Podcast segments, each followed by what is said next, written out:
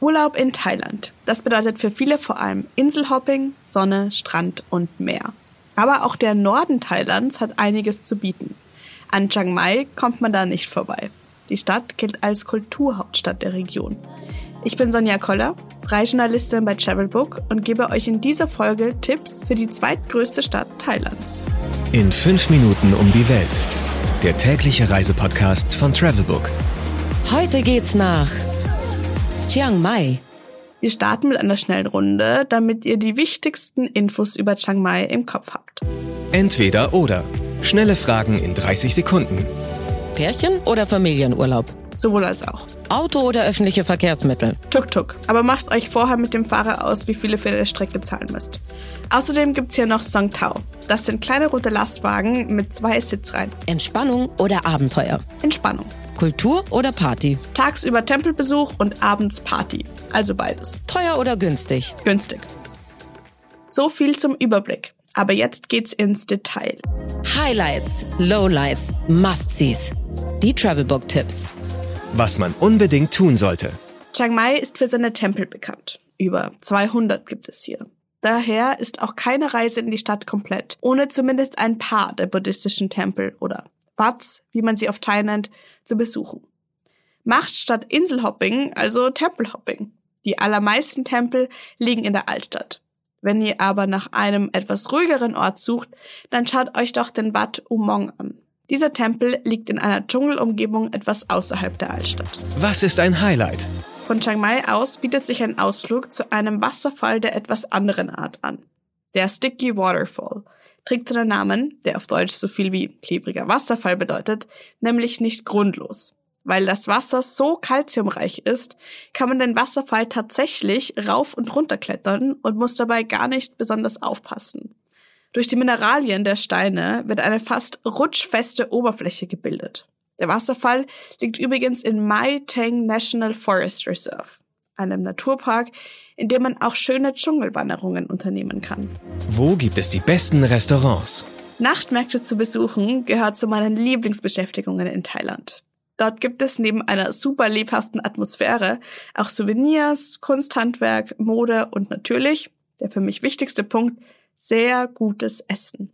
Immer sonntags findet in der Altstadt der Sunday Night Market statt. Er beginnt schon um 16 Uhr am Tai Pai Tor, ist zwar etwas touristisch, aber trotzdem sehr, sehr schön. Geld, Sicherheit, Anreise. Die wichtigsten Service-Tipps für euch. Was macht man am besten, wenn es regnet? Thai-Massagen sind berühmt berüchtigt. Denn die traditionelle thailändische Art zu massieren ist nicht gerade das, was wir Europäer unter einer sanften Entspannungsmassage verstehen. Bei einer Thai-Massage nutzt der Masseur nämlich ziemlich viel Kraft, um durch Druck- und Strecktechniken den Energiefluss im Körper des Massierten wiederherzustellen.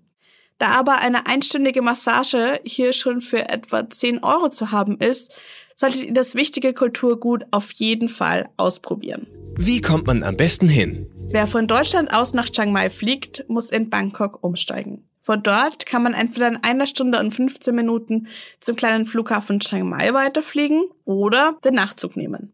Der braucht 13 bis 14 Stunden, um Chiang Mai zu erreichen. Die dritte und günstigste Alternative ist der Bus. Mmh, Weltspeisen. Das Essen in Thailand ist einfach grandios. Das weiß jeder Thailand-Urlauber. Welche Gerichte aber im Norden Thailands heimisch sind, ist eher unbekannt. Da gäbe es zum Beispiel Khao Soi, ein Gericht aus Eiernudeln in einer cremigen, curryähnlichen Soße aus Kokosmilch. Lasst euch nicht in die Irre führen, falls ihr nach einer Übersetzung des Gerichts sucht. Khao Soi bedeutet nämlich wortwörtlich übersetzt geschnittener Reis. Oft sieht man auf den Nachtmärkten von Chiang Mai auch Kanomen Yin. Man stellt sich das Gericht selbst zusammen. Die Art der Suppe ist der Startpunkt. Das kann entweder Kokosnuss-Currysuppe oder etwa Schweinefleischsuppe sein.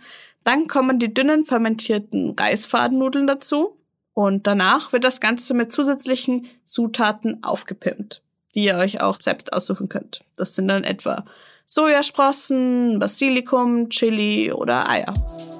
Do's and Don'ts. Ich weiß, ich weiß, ich habe schon eingangs angekündigt, dass Chiang Mai die Stadt der Tempel ist.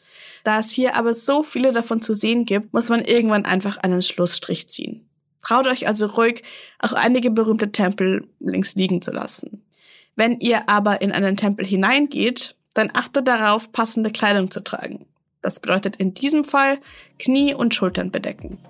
Das war's schon wieder mit dieser Folge. Ich hoffe, es hat euch gefallen und ihr konntet ein bisschen was Neues für euren Urlaub in Chiang Mai mitnehmen. Jetzt geht's nochmal für einen kurzen Mini-Urlaub nach Nordthailand. Mein Name ist Sonja Koller und ich sage bis zum nächsten Mal. 15 Sekunden Auszeit